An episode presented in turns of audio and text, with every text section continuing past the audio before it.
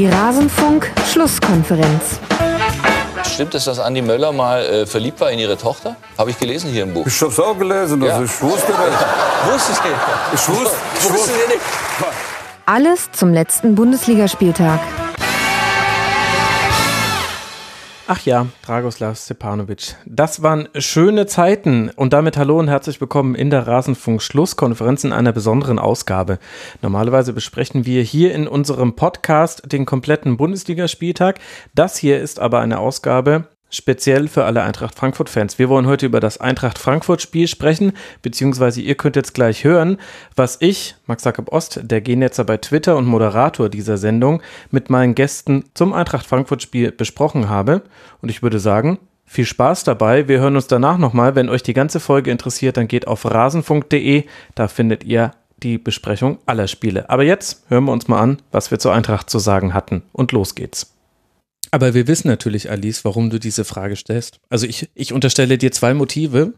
Das eine Motiv ist, bin du, sehr gespannt. du möchtest wissen, wie groß die Chancen für Gladbach sind, jetzt im letzten Spiel gegen Dortmund den Champions League Platz zu sichern.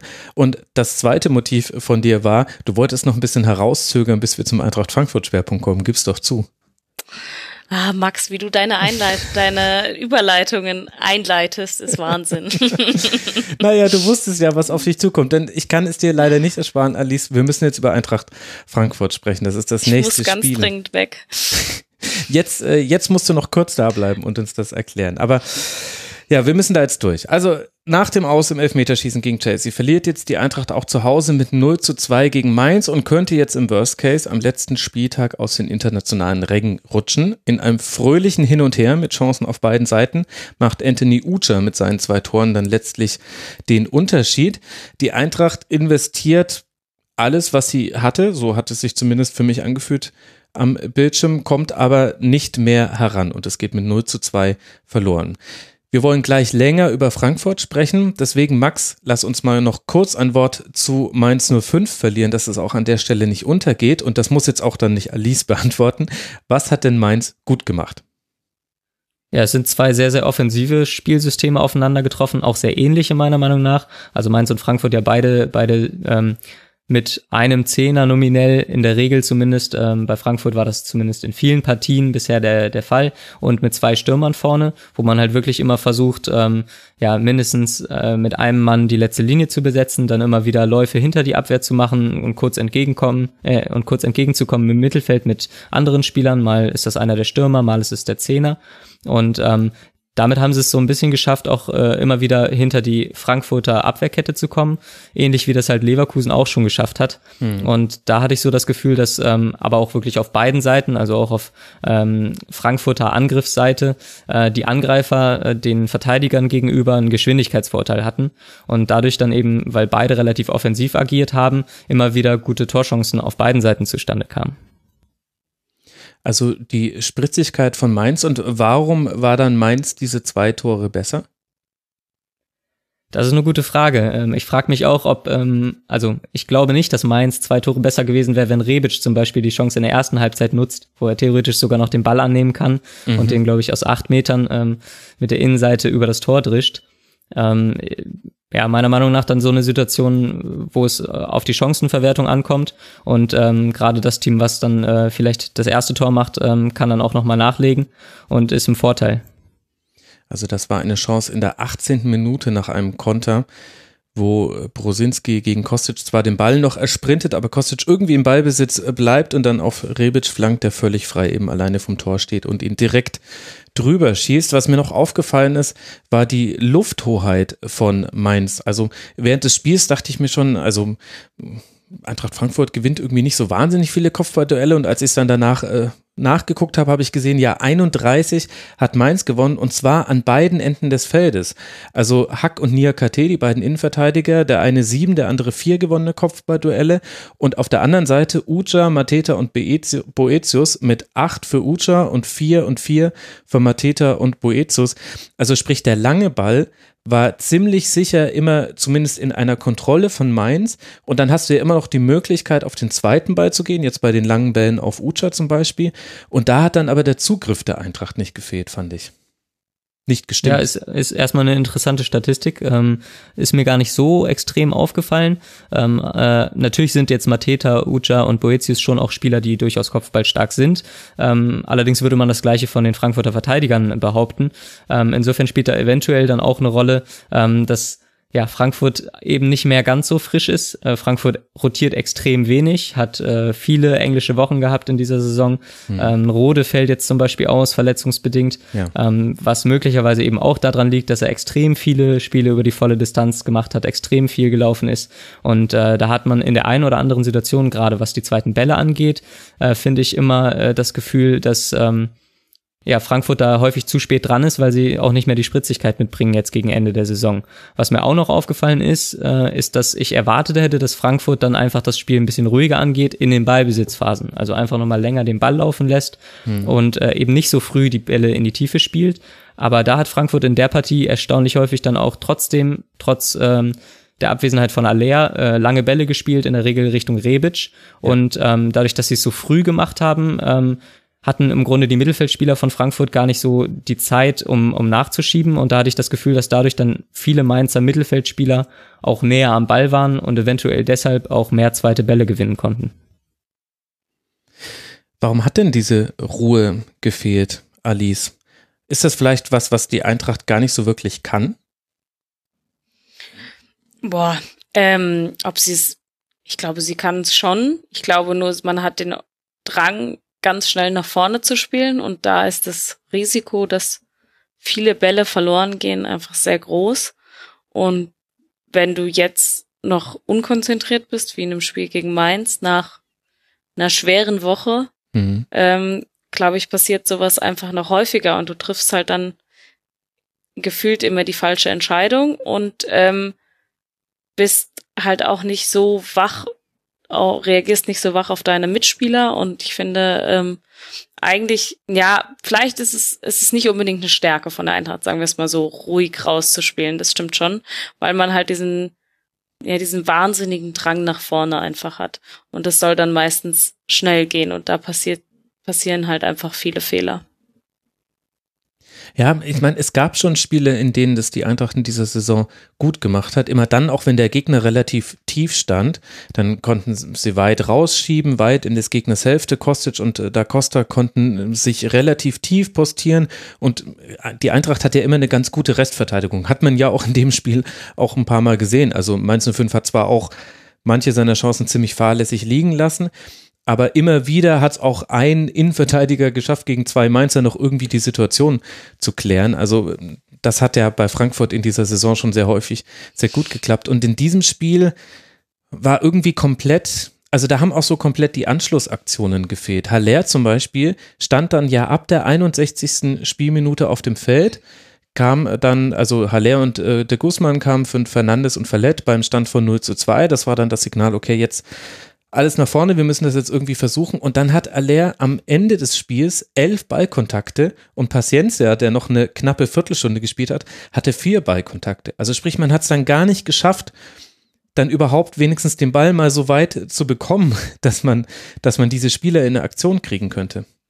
Ja, da sind einfach viele Unkonzentriertheiten gewesen, die ja, die einfach sich so ein bisschen durchziehen durch das ganze Spiel, finde ich. Ich finde, ähm, Rebic arbeitet eigentlich viel immer nach hinten, aber nach vorne trifft er häufig auch die falsche Entscheidung. Mhm. Anstatt ähm, abzuspielen, geht er noch ins nächste Dribbling. Und wenn du einfach nicht bei 100 Prozent bist, sondern einfach bei 70 und müde Beine hast, dann geht es halt einfach schief. Und ähm, es hilft auch nicht, Da Costa hat irgendwie 700 Flanken geschossen, bevor Paciencia und Haller auf dem äh, Platz waren. Die dann überraschenderweise keinen Abnehmer gefunden.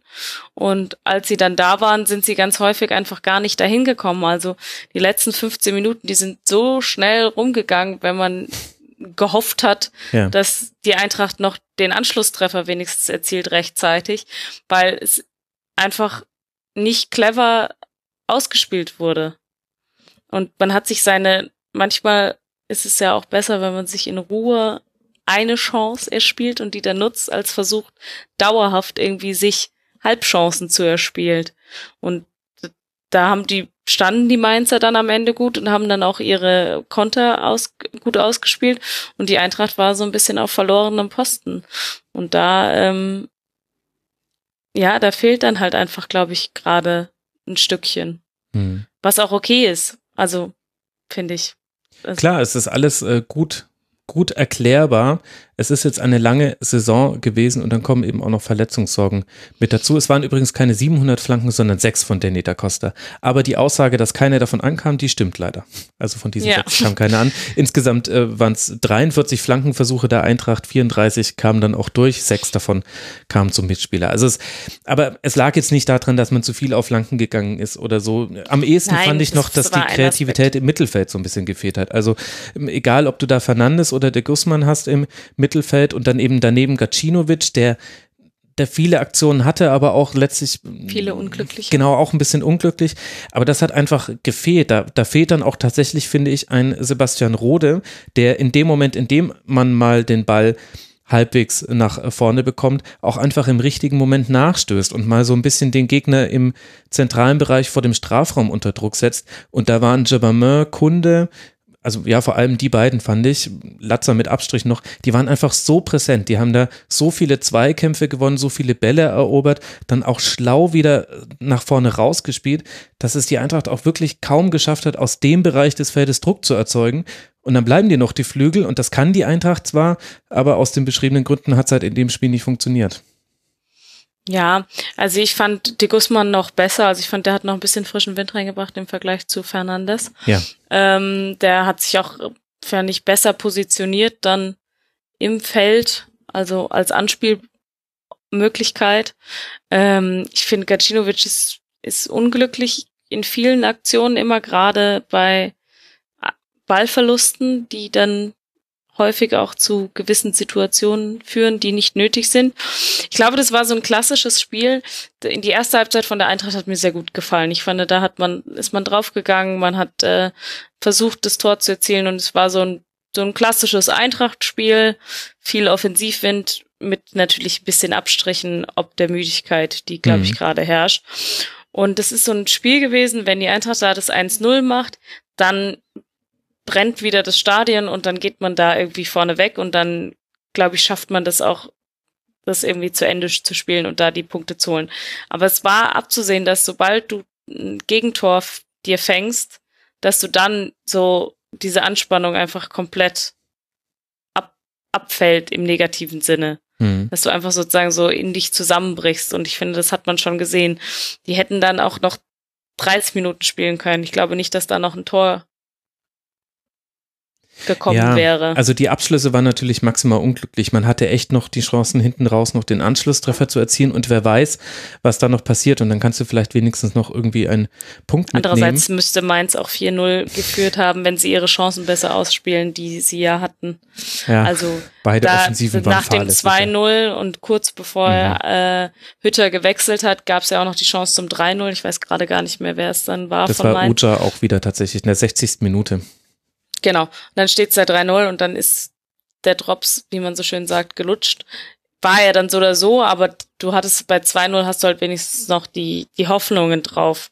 Und ähm, da, dann musst du vielleicht auch gerade gegen so eine Mannschaft früher noch mit einem Paciencia oder einem Haller spielen.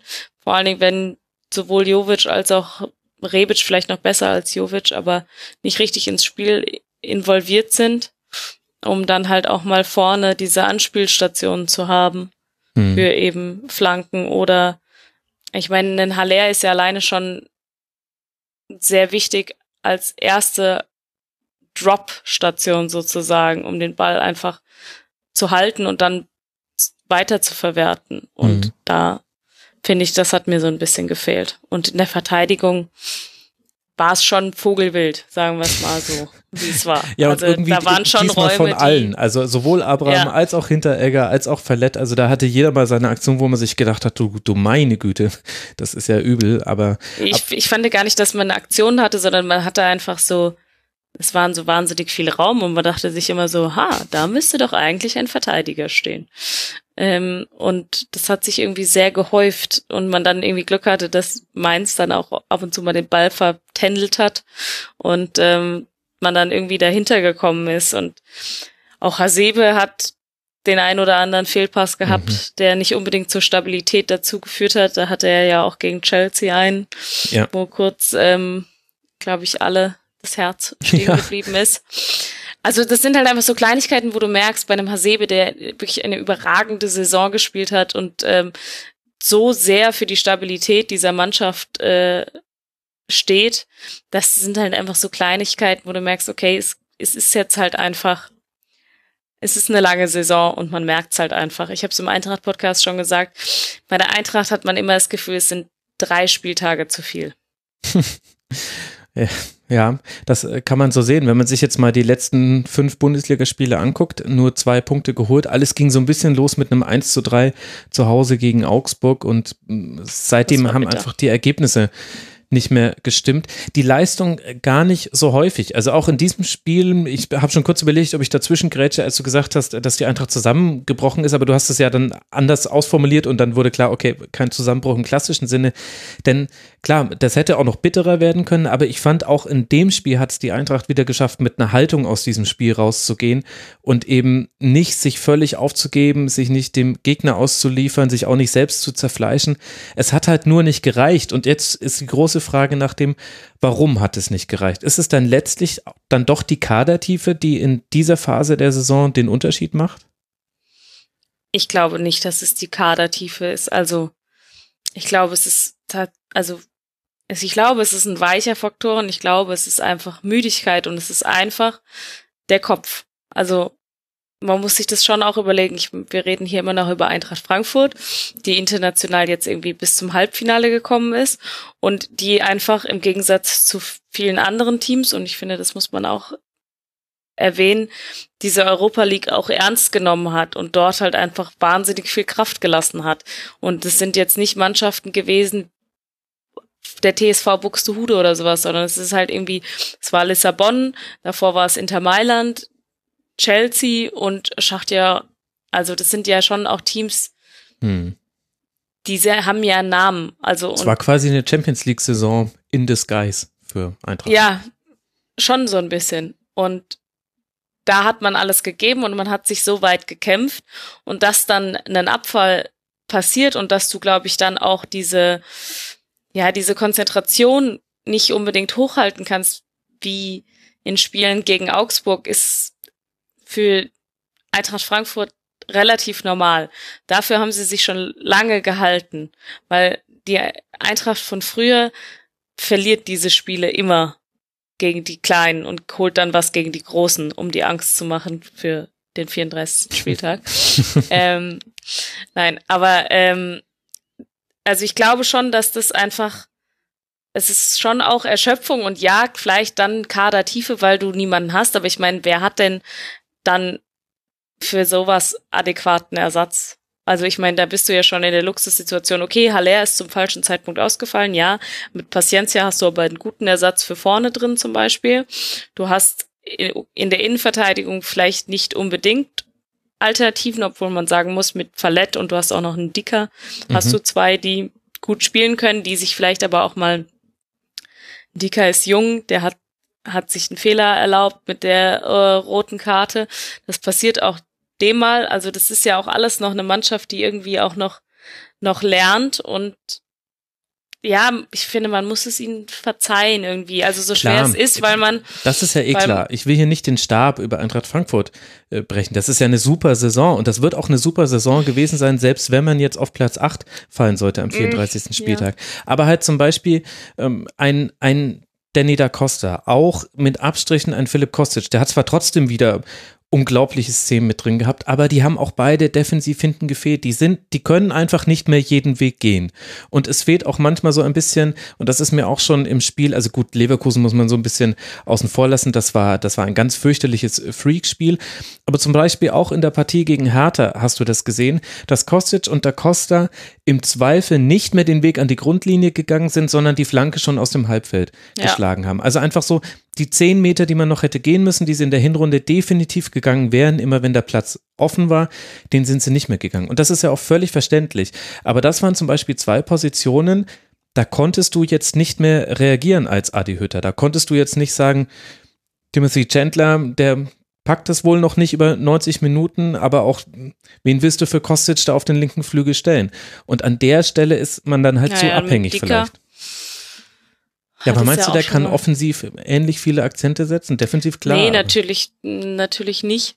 Aber ja, aber wie, wie viel Spieler willst du dann in dein Team holen? Also ich finde, da muss man über Da Costa eher streiten, weil es klar war, dass Chandler die ganze Saison ausfällt. Hm. Und ähm, ich finde, der halt einfach jedes Spiel über 90 Minuten gemacht hat. Bis auf, glaube ich, zwei in der kompletten Saison.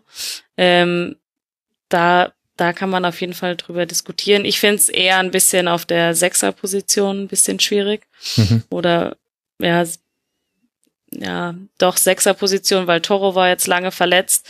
Der war jetzt gegen Mainz immerhin mal im Kader, gegen Chelsea war er gar nicht im Kader. Und dann hast du es halt, dass äh, Rode ausfällt und ähm, dann merkst du halt, dass da, da fehlt halt dann was. Hm. Weil ein Fernandes, der kann das nicht äh, umsetzen. Wir haben das auch schon mal mit einem Jetro Willems versucht gegen Ja. äh, Leverkusen. Das ist auf jeden Fall keine Option, um es kurz zu machen. Und ähm, ich, dann hast du Gacinovic davor, wo du auch nicht so eine richtige Alternative hast und der halt einfach nicht an die Leistung herankommt. Also ich finde, Gacinovic hat den größten Gap zwischen Dem, dem Hoch, derzeitiger dem Leist- Leistung und der Leistungsfähigkeit. Und ähm, da fehlt halt so ein bisschen so ein Spielmacher, finde ich auch. Gut, ich meine, in dieser Dreierreihe Rebic, Jovic, Haller hat es ja schon immer ganz gut funktioniert, wenn dann mal Rebic auf der 10 war. In manchen Spielen hat sich auch Jovic fallen Mag lassen. er aber auch nicht so gerne. Ja, aber es hat gut funktioniert. Erstmal, Ja, ja, es hat, es hat nicht schlecht funktioniert, aber es Mhm. hat jetzt auch nicht überragend funktioniert. Und dann hast du aber jetzt eben, dass mh, Haller nicht da ist und dann fehlt dir halt was. Und dann kannst du halt auch nicht sagen, okay, du spielst mit Rebic, Jovic und Paciencia, weil äh, dann hast du halt quasi keinen Trumpf mehr von der Bank. Ja, So. ja, ja, ja, gut, das stimmt schon. Ich habe eine These und die würde ich mal gerne an Max weiterreichen, dass der sich auch noch beteiligen darf hier an diesem Segment. Und zwar ist äh, die folgende. Die Eintracht hatte zwei Dinge, die sie in der ganzen Saison ausgezeichnet hat, die jetzt aber in den letzten Spielen so ein bisschen abhanden gekommen sind, aus ganz verschiedenen Gründen. Und das eine war, dass man ein sehr, sehr gutes Gegenpressing hatte und damit die Gegner unglaublich stressen konnte, also so, dass es jeder unangenehm empfand, gegen Eintracht Frankfurt zu spielen. Und das zweite war, dass man aber auch eine sehr gute Ballbesitzmannschaft war und dass da aber der Schlüsselspieler Haller war, weil er die Bälle festmachen konnte und eben lang genug festmachen konnte, um sie dann wieder zu verteilen auf die nachrückenden Mittelfeldspieler oder ganz oft eben auf die Außen. Würdest du mir da jetzt erstmal zustimmen, Max, bei dieser Diagnose, dass das so ein bisschen der Kern der Eintracht war in dieser Saison oder habe ich da vielleicht was vergessen? Nee, definitiv. Und man sieht es auch noch in Ansätzen. Also gerade in der Europa League Partie gegen Chelsea hat man im Grunde über die gesamte Partie gesehen, dass Frankfurt immer wieder versucht, ins Gegenpressing zu kommen, es halt einfach nicht mehr reicht von der Kraft her. Also gerade dann in Richtung Verlängerung und so weiter. Gar keine Frage, reicht nicht mehr. Aber jetzt auch gegen Mainz gibt's immer mal wieder Momente, wo Frankfurt es halt gewohnt ist, eigentlich ins Gegenpressing überzugehen, weil der Gegner zum Beispiel mit dem Rücken zum Tor ist oder weil die Ballannahme schlecht ist oder weil man halt in Ballnähe Überzahl hat. Und dann sind sie es gewohnt, unter Hütter wirklich äh, aktiv nachzusetzen.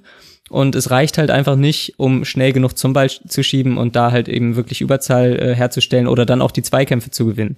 Ab und zu hat sich Mainz dann eben auch rausgedribbelt ähm, und Frankfurt da die entscheidenden Zweikämpfe verloren. Und ähm, da fehlt dann vielleicht auch so ein bisschen der Plan B, dass man sagt, okay, man, man guckt halt, dass man vielleicht auch mal in einer Bundesliga-Partie, wenn man das in der Europa League durchziehen möchte, ähm, schaut, dass man eben eine andere Variante spielt und nicht immer ins Gegenpressing geht und sich eben vielleicht auch mal fallen lässt in eine Grundformation.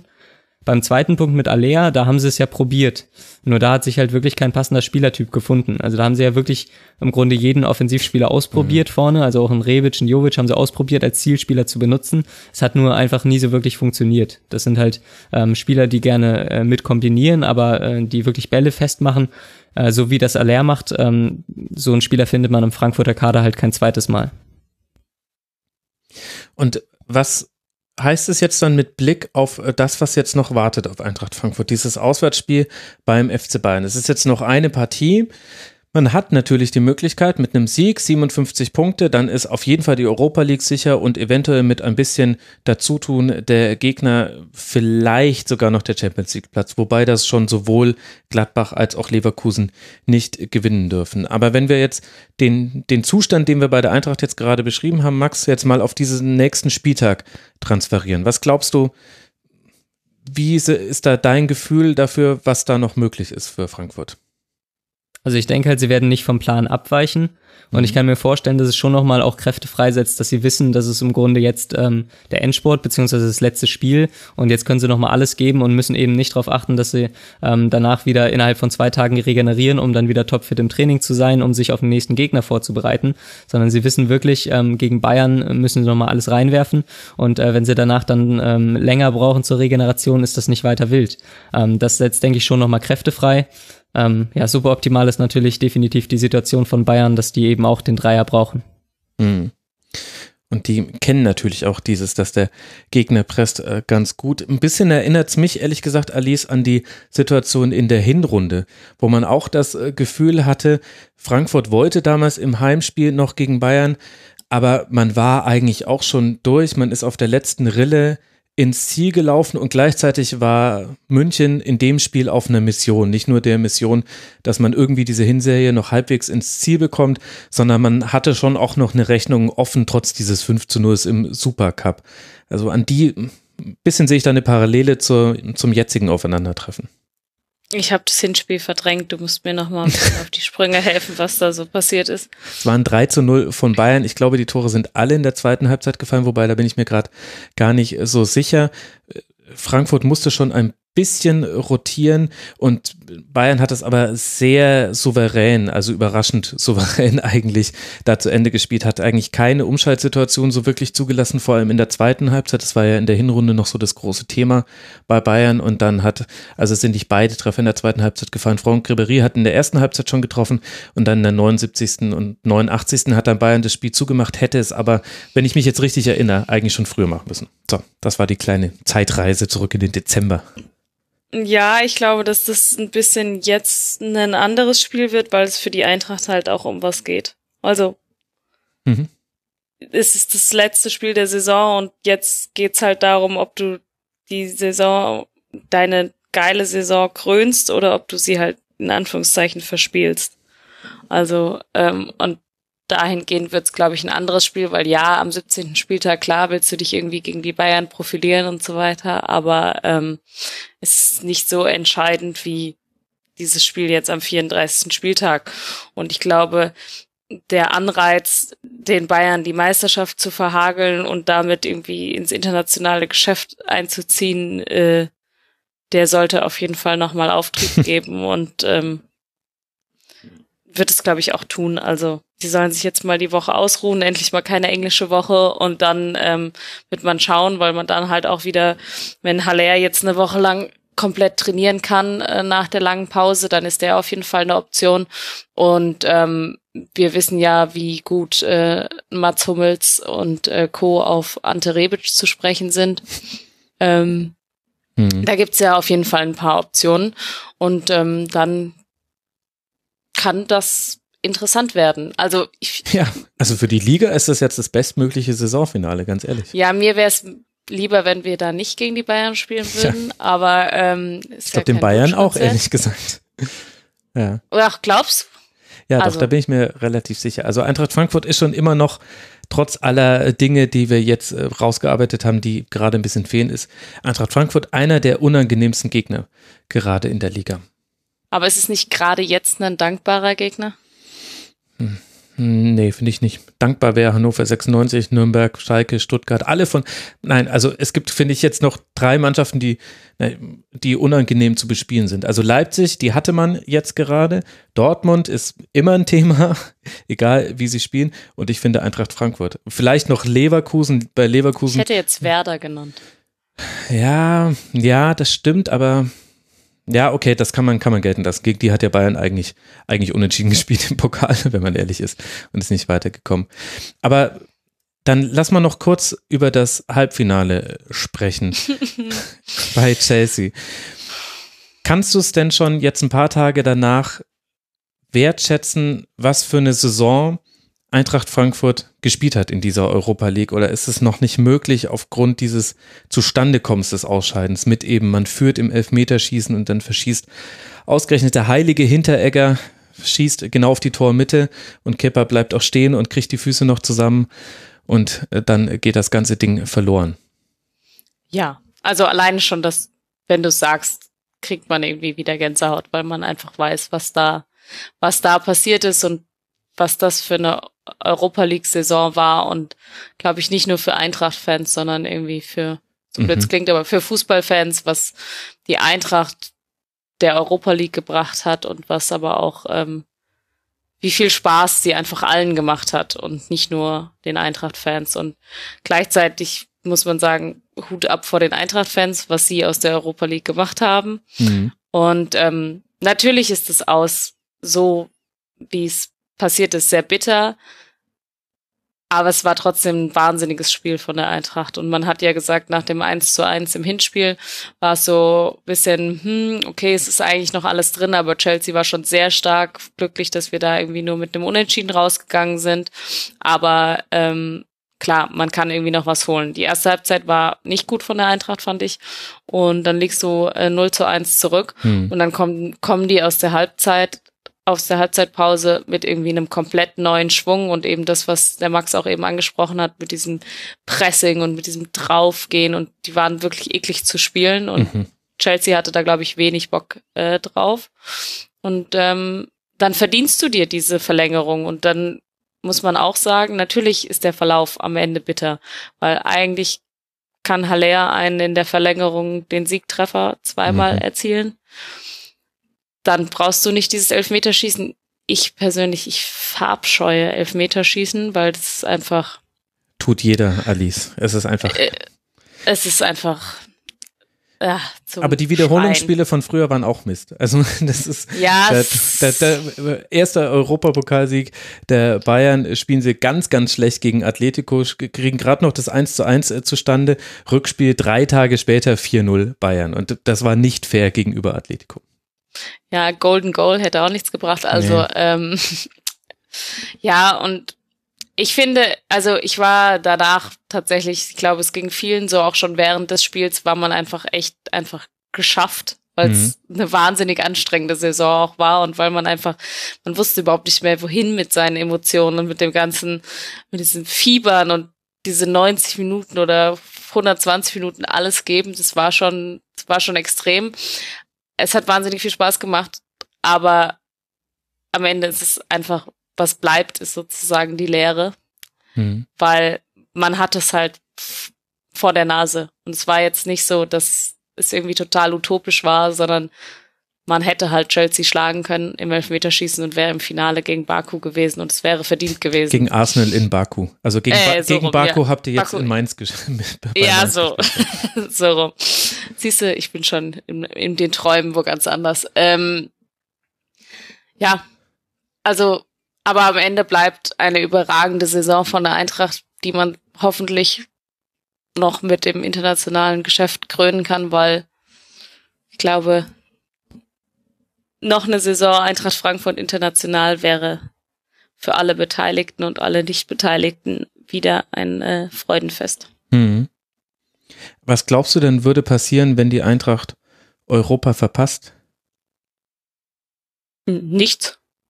Weil die Saison bleibt. Ich meine, du hast es doch heute, weiß nicht, wie lange ihr draufgeblieben seid nach dem Spiel gegen Mainz, wie die Fans ihr Team angefeuert haben, unterstützt haben und trotzdem stolz oder ihren Stolz über diese Mannschaft und über das Erreichte ausgedrückt hat. Das, diese Saison kann, kann der Eintracht keiner nehmen und äh, ist natürlich bitter, aber am Ende bleibt, bleiben wahnsinnig viele schöne Momente und wahnsinnig viele geile Spiele und eine Mannschaft, die sich ins Herz vieler gespielt hat und die Spaß macht. Mhm. Aber glaubst du, es hat eine Auswirkung auf die Entscheidung von manchem Spieler, ob er in Ja. der nächsten Saison auch noch bei der Eintracht spielt? Klar. Klar, aber das ist ja auch verständlich, oder? Also, wenn du einen Spieler mit Ambitionen bist, à la Luka Jovic, Rebic oder sonst irgendwas, ähm, und du kriegst ein Angebot, international zu spielen oder mit dem Herzensverein nur Liga zu spielen, in Anführungszeichen, dann entscheiden sich, glaube ich, viele fürs Geld. So ist das Fußballgeschäft nun mal. Mhm. Also Ja, auch nicht nur fürs versucht Geld, da nicht also- die Fußballromantik irgendwie. Das glaube ich ist äh, im heutigen Fußballzeitalter äh, nicht äh, sinnvoll, da romantisch an die Sache ranzugehen. Da muss man, glaube ich, realistisch sein. Und es ist ja auch einfach für viele. Ich, ich bin zum Beispiel der Meinung, für einen Luka Jovic würde eine Saison bei Eintracht Frankfurt noch gut tun. Er muss noch nicht zu einem großen Verein wechseln. Aber ähm, wenn sie nicht international spielen, ist es verständlich, wenn er sagt, er möchte gerne international spielen. Ja.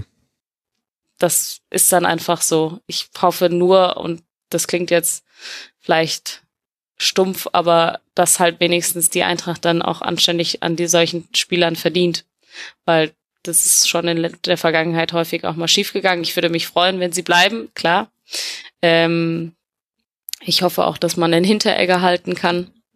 Und dann muss man schauen, dass man sich auf den entscheidenden Positionen verstärkt. Und das ist natürlich einfacher, wenn man international spielt. Dann hat man die besseren Argumente. Aber ich glaube, ganz abgesehen davon hat die Eintracht auch bei, bei den Spielern, äh, die vielleicht Interesse haben, zur Eintracht Ja. zu gehen oder angefragt werden, ähm, gute Argumente, auch ohne international, ein internationales Geschäft, weil man dieses, dieses Jahr die beste Werbung gemacht hat für den Verein. Ja, das glaube ich auch. Und bei den Spielern, da ist es ja noch, es geht ja nicht nur um Geld, sondern auch um sportliche Ambitionen. Und ich muss sagen, aus Spielersicht kann ich das auch nachvollziehen. Wir Beobachter sitzen immer da und sagen, ja klar, der kann doch einfach noch eine Saison, kann der doch jetzt noch spielen und dann kann er doch dann zu Real Madrid wechseln oder wohin auch immer. Und ich Ja. glaube, als Spieler hast du nicht diese Ruhe, gerade als junger Spieler. Da hast du ein Angebot von einem Verein, der dich sehr, sehr reizt, der auch Champions League vielleicht spielt oder relativ sicher, wenn wir jetzt über Haller, Jovic und Rebic äh, sprechen. Da hast du diese, diese Bierruhe einfach nicht. Ja, Und du das weißt auch doch nicht, was in einem. Jahr ist. Genau, ne? du also weißt guck es nicht. dir Jerome Boateng an. Also der ist jetzt zwar kein junger Spieler mehr, aber der hatte letzte Saison äh, auch Angebote aus Paris, wie man sagt und so weiter und hat Mhm. es nicht angenommen oder durfte es nicht annehmen, was auch immer. Und in diesem Sommer wird es, glaube ich, schwierig mit Angeboten für ihn, die ihm das Gehalt zahlen. Also jetzt normal, das ist jetzt natürlich Ja, ja, ein ganz anderer. Vergleich, aber Klar. vom Prinzip her Vor allem ist kannst du natürlich da ja die Chance da, in zu das sagen, jetzt will mich Real Madrid und wer weiß, ob die mich im Winter immer noch haben wollen, wenn ich jetzt, sage ich mal, nicht so geil spiele oder mich verletze. Mhm, genau. Und du, du kannst ja in der Familie bleiben. Mit Kevin Prince Boateng hast du ja dann quasi noch das andere Beispiel. Der hat gefühlt immer eher die Möglichkeit zum Wechsel wahrgenommen, als die Möglichkeit nochmal zu bleiben, ohne dass ich da jetzt irgendwie ein moralisches Argument oder so drauf machen will. Ist einfach so.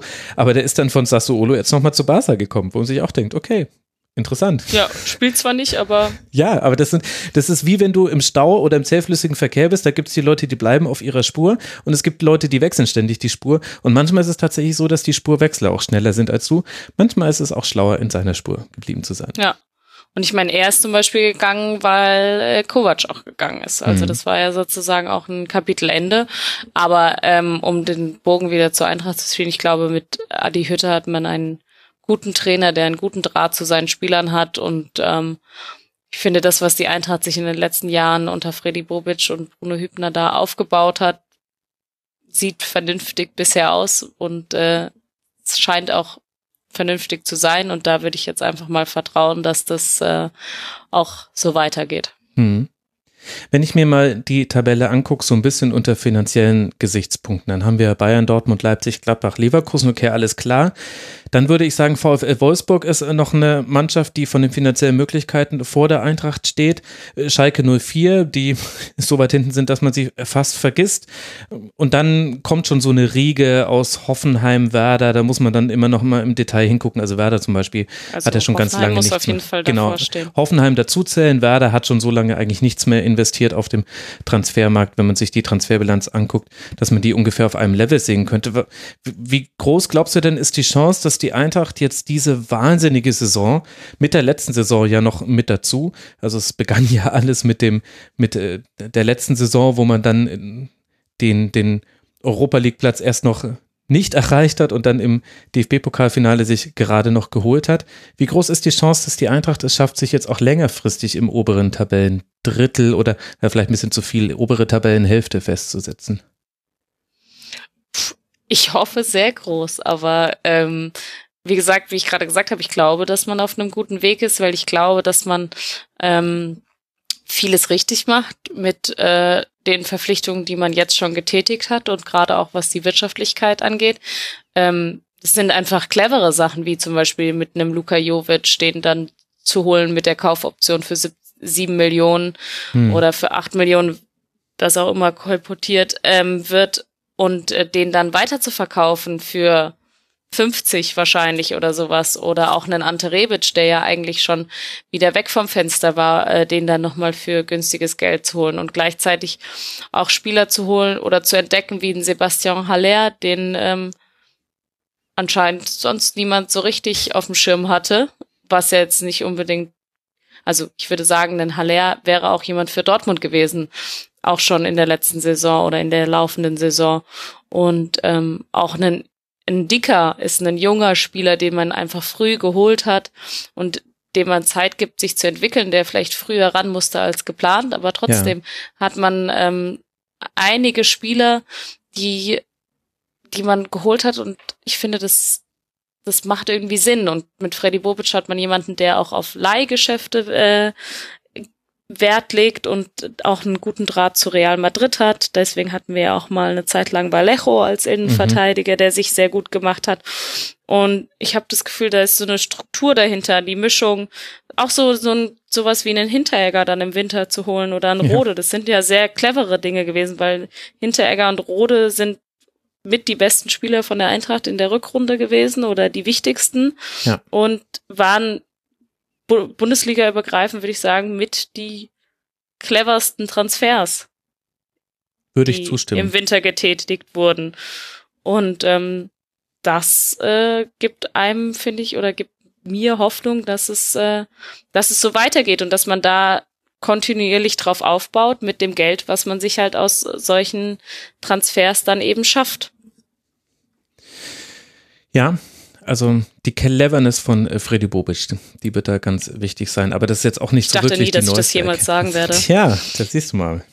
Äh, ja. No Bitch No Party, sage ich da. Ja. Hat sich ein bisschen verändert, die ganze Lage. Also, wir gucken uns an, was jetzt passiert. Am 34. Spieltag auswärts in München. Mainz 05 wird übrigens dann zu Hause gegen die TSG aus Hoffenheim spielen. Und auch dieses Spiel hat eine Re Relevanz für die Eintracht. Hoffenheim aktuell drei Punkte hinter Eintracht Frankfurt. Im Fall einer Niederlage könnte Hoffenheim da aufschließen. Es ist jetzt wichtig, wie Hoffenheim spielt, wie Wolfsburg spielt zu Hause gegen Augsburg, wie Leverkusen spielt in Berlin und wie Gladbach zu Hause gegen Dortmund spielt. Das ist die ganze Melange, die dann über Champions League und Europa League entscheidet, wie übrigens in ein paar anderen Ligen auch Serie A und La Liga. Liebe Hörerinnen und Hörer, könnt ihr euch auch mal angucken. Auch ein ähnlich spannendes Rennen um einen Champions League Platz. Die das, spannendste erste Liga aller Zeiten. ah, nicht so ganz, wenn ich da nach, nach zur Premier League gucke. Wobei, die hatten ein Schneckenrennen um, die, um den letzten Champions League Platz oder die letzten beiden. Außerdem sind, waren die ja schon einen Spieltag vor Ende entschieden. Das stimmt, bis eben auf die Meisterschaft. Da hast du recht. Äh, am spannendsten ist es europaweit sowieso in der Schweiz, aber da blicke ich nicht durch. Also das, aber, aber, da ist gerade total. Wo ist der Kurzpass? Ja, den wird es nicht mehr geben. Dafür, dafür muss ich mich um andere Dinge kümmern, wie ja die zweite Liebe Liga. Hörer, ihr müsst mehr spenden. Wir brauchen einen Kurzpass für die Schweiz. Ja, wobei ich nicht weiß, ob ich euch das versprechen möchte. Aber spende trotzdem bitte mehr. Freue ich mich. Dann kann ich nämlich ein Gästehonorar bezahlen für so tolle Gäste wie euch zwei, die sich die Zeit nehmen, mit mir nicht nur über Eintracht Frankfurt zu sprechen, sondern wir wollen ja auch noch über die Mannschaften äh, sprechen, die jetzt noch nicht zur Sprache kamen. Und da gehört nämlich zum Beispiel Leverkusen mit dazu, das aber irgendwie so so typisch Leverkusen-mäßig eine große Chance liegen lässt. In der einen Woche zerpflückt man noch Eintracht Frankfurt mit 6 zu 1. Dieses Spiel habe ich dir jetzt extra erspart, Alice. Und im nächsten spielt man dann gegen Schalke 04. So, und das war er, der Teil aus der Rasenfunk-Schlusskonferenz zu Eintracht Frankfurt. Wie gesagt, wenn euch alle Spiele interessieren, dann geht doch mal auf rasenfunk.de Da findet ihr unsere ganze Spieltagsbesprechung und noch viel mehr. Wir sprechen auch immer wieder über europäische Top-Ligen. Wir sprechen über zeitlose Themen des Fußballs. Hört mal rein im Rasenfunk. Ansonsten hören wir uns sehr gerne wieder, wenn ihr mögt, hier an diesem Ort und an dieser Stelle dann wieder zur Eintracht Frankfurt. Macht's gut. Ciao.